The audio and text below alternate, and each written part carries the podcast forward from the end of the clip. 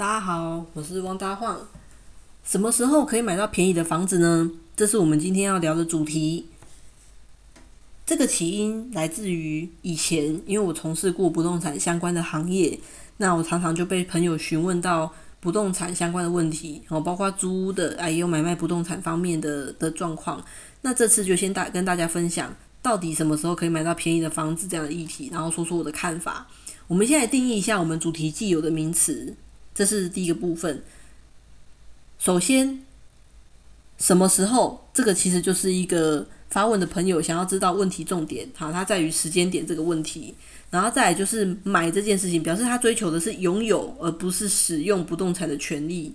那拥有就是那个房子上面就已经写明了说，这个房子就属于谁谁谁。那如果你只是想要使用的话，其实你用借的，然后你用租的，其实你都可以取得这些不动产的使用权利。但是它重点是在于，他要买，他要拥有它，他要主，他要有这个主宰的这个权利这样子。那便宜的呢？这个词汇，好讲到这个形容词的部分，或多或少都比较主观。那我暂暂时就以这个低于市场成交行情这样子的。条件来讨论，然后符合这个条件就表示它便宜。那房子呢？它本来的意义只是说，好，你同时具有梁柱啊，完整的壁面，然后有屋顶啊，有出入口这样子的建筑物，我们都叫房子。那这边我们普遍来说，应该标准会比较高一点哈。那我就把它调整成可供一般人类健康的居住啊，包含它必须有基本的采光通风啦，具有盥洗空间啦。然后它的室内面积要合宜等等这样的条件，我们都把它加进去，就把它讲成是一般人都不会排斥住进去的那样子的空间。那其中这个室内面积合宜这件事情，我们就根据内政部营建署建议的基本居住水准，最少平均单人使用的面积，我把它换算下来，大概是四平啊，我们就以整数四平来算这样子，基本上。内政部营建署建议的这个基本居住水准，你想要知道细节的话，你只要打内政部空格营建署空格基本居住水准，那你就可以按搜寻，然后找到你要的答案。它有一个很长篇大论，我们今天就不在这边讲。那我们再来讲买到便宜的房子这件事情到底是怎么回事？首先呢，一定要有一个甲，这个甲他想要买到便宜的房子，然后再来有个乙。他愿意便宜出售他自己的房子，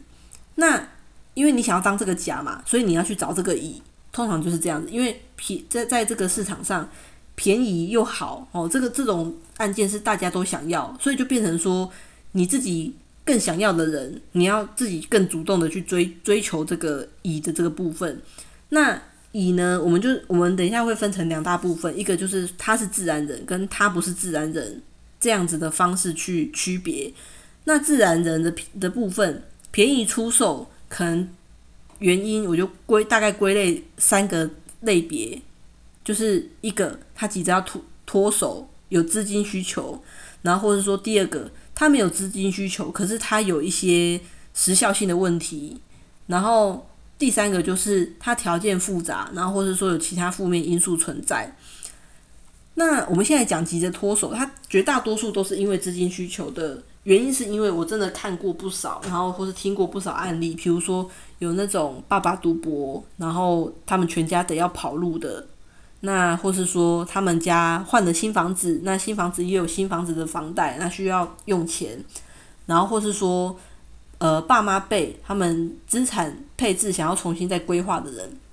那因为缺钱的重点就是要变现嘛，所以他们都希望说越快拿到现金越好，所以才会出现那种状况，就是说，诶，我甚至连开价都已经低于成交行情了，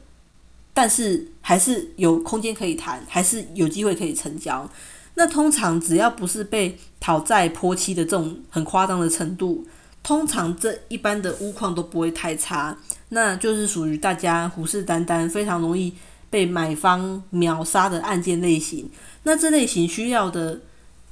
呃，重点就是说，你要大量而且密集的留意这些房市消息。那你手头也要有一定足够的现金，可以随时付付出现金。那不然你就是一直走过路过，一直错过，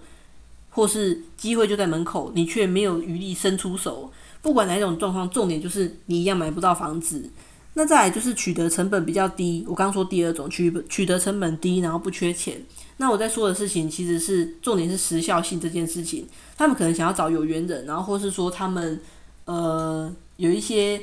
要移民的需求，然后也有可能是如果他们再不处理的话，会有税费问题。好，这这些这些东西其实他们想要处分掉，一定都有他们的原因。那他们愿意降价求售的话，呃。通常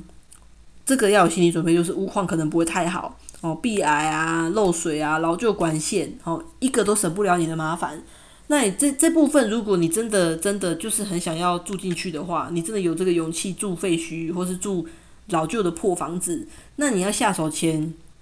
你一定一定一定一定要注意的事情就是，你有没有手边可信赖的室内设计装修团队？好，他可以帮你评估。哦，如果你从现况整理到你觉得 OK，然后甚至你满意的这个状态，你除了要花钱买房子以外，你还需要投入多少的资金、人力成本去完成这样子的装修？你要想，有时候你可能花一百万买的便宜的房子，可是你却花了三四百万去把这个省下来的钱，通通补给室内设计跟装修工程。啊，甚至你是还贴上了更多存款，你总总共可能花了五百万，结果你只你只做了买屋跟装修的事情，结果你买了一间新房子，你本来想说买新房子啊要两三百万很贵，那你简单装修，那再加家具家电，就零零总总花起来，哎不到四百万，那。当然，我们我们刚举的这个数字，你不要去纠结嘛，因为现在你知道房子房子你要找那一一两百万真的很少。可是我是举个例子，比如说你全部整个花起来，你你如果买新房子，整个花起来才才四百多万，可是你买的这个旧房子可能一百万很便宜，但是你多出来这些花费啊，你多出来这些心力，你总共前后你可能花了五六百万，结果还没有搞定，那你这时候就会很火大，所以。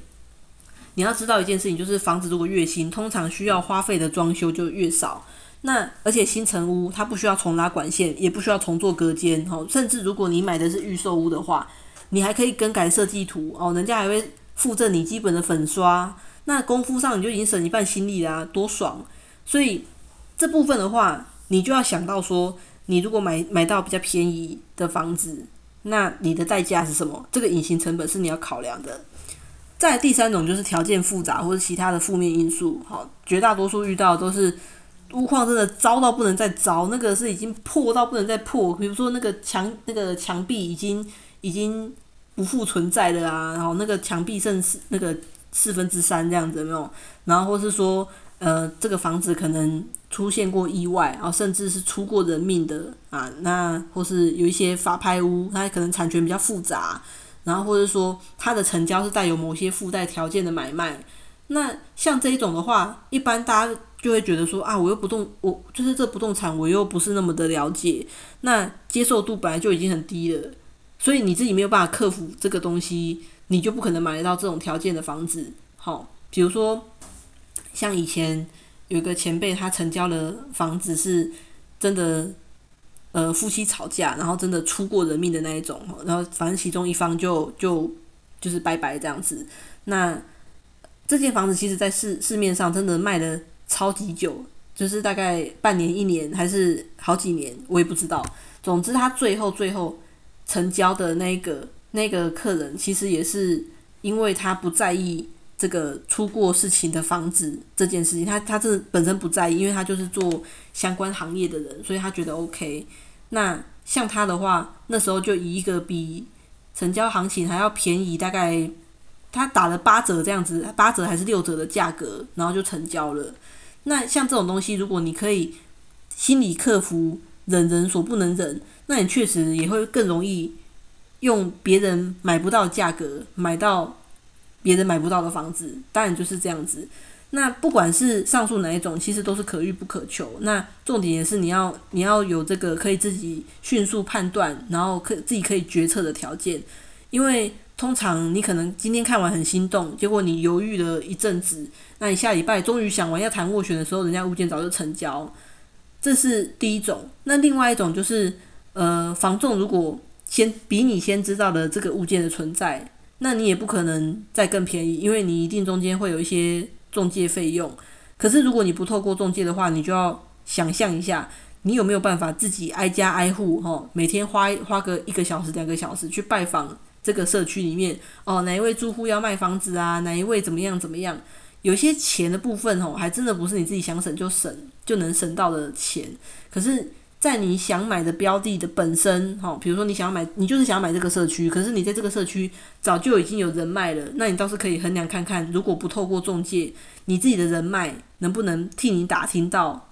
这个社区有没有机会？那这样子的话，确实你就可以省下几十万中介费用。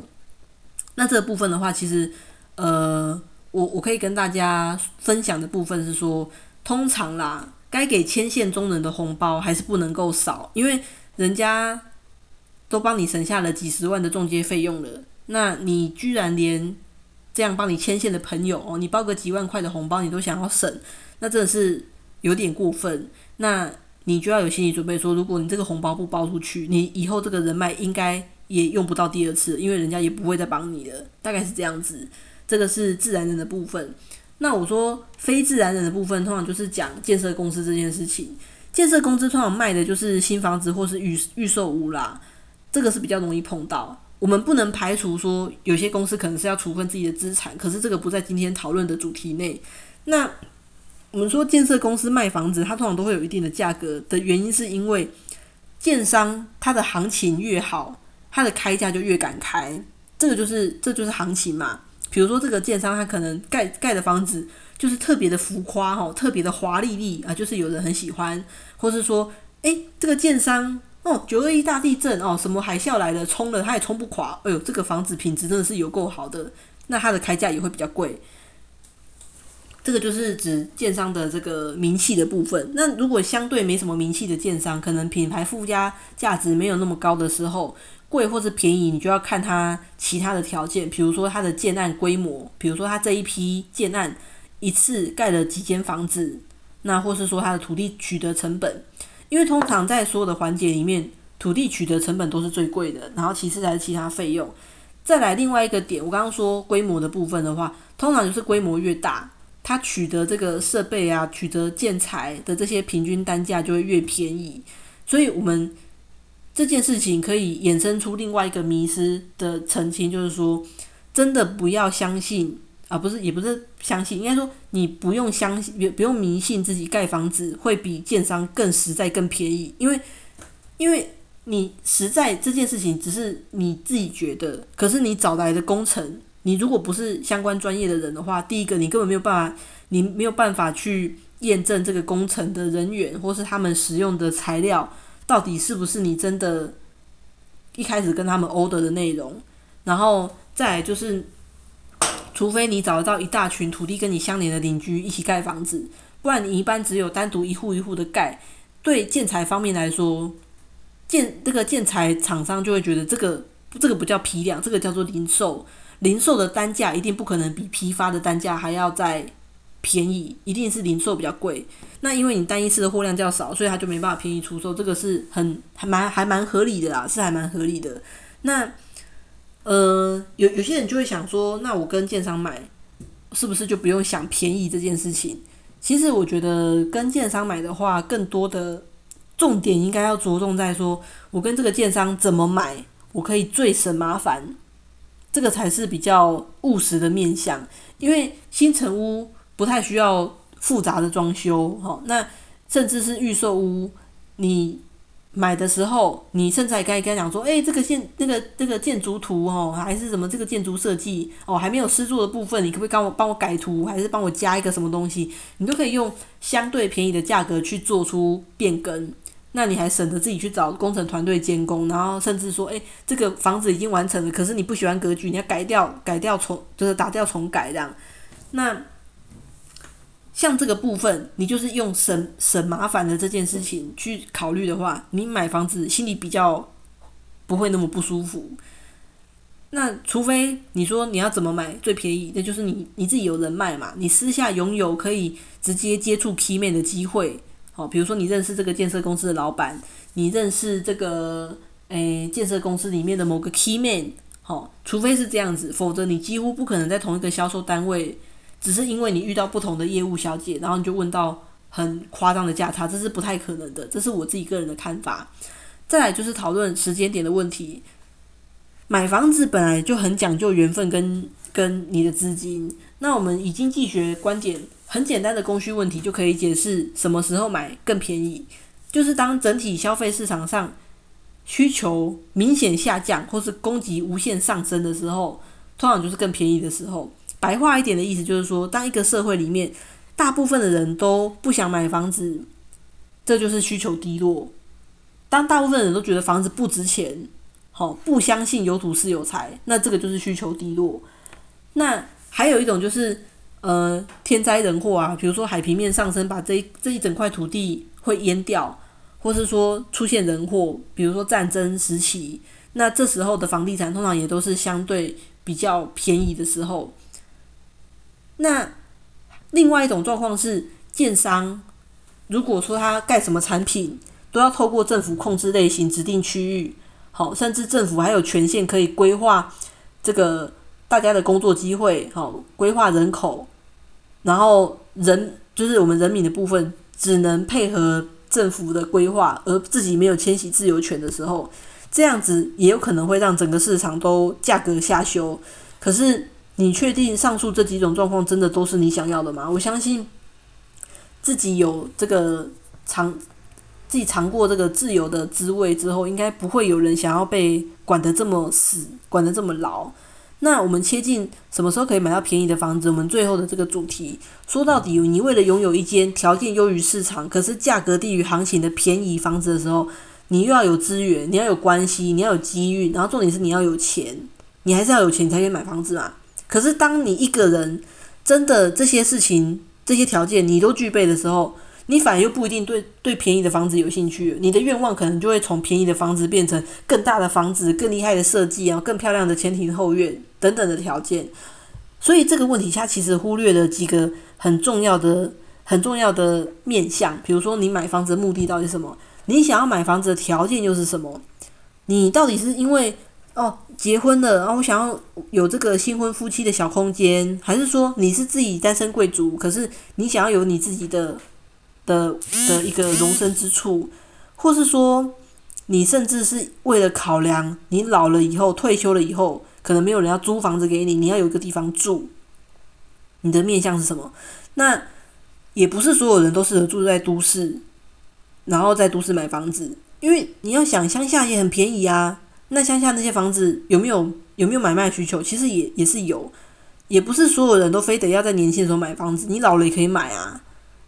没有人要租给你啊，你如果有钱的话，总可以买吧？买就是卖给你总没事的吧？那即使是在我们的父母辈，也有不少人努力打拼到三四十岁。你要想，诶，父母辈是父母辈是什么时候？他们他们在我们想象中是在一个经济起飞的年代，正在赚钱。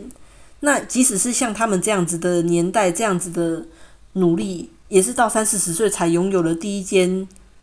属于自己的房子。那何况你如果说更老的爷爷奶奶辈哦，以前以前那个房子还要一家老小全部通通住在一起。那我们现在很多单身贵族，他想就是他已经有就是拥有自己的小套房、小公寓。其实你要去想的事情是拥有。拥有房子这件事情，它不是只有单一个面向，不是说哦，你周围的人都住透天，你就只能住透天；你周围的人通通都买了什么样类型，然后你就只能买什么样类型，通通都住市区哦，你就只能住市区，并不是这样。你要回归自己的需求，你要回归自己的目的，然后跟自己所设定的那个理想条件，每个人的理想毕竟不一样。那我们最后回头还是归纳一下这个进场时机，或是这个时空背景条件这些东西的一个重点，就是第一个。手上你握有大量或是巨量的不动产资讯，然后你要及时更新，哈，就像一个资料库一样，随时留意物件的出没啊，随时准备好出手，你的资金要备齐嘛。然后再就是，你可能要去做好心理建设，去忍人所不能忍，哦，忽略社会眼光所不能忽略的那些点，然后或是你要花费常人没有办法花费的心力跟时间，去把房子改到一个你 OK、你觉得好、你觉得满意的那个状态。然后再来就是，你只能静候天灾人祸。你如果你真的想要不动产、想要房子的这个执念已经超越了一切，那你当然天灾人祸来了，这个房子你就是要好，那你当然是可以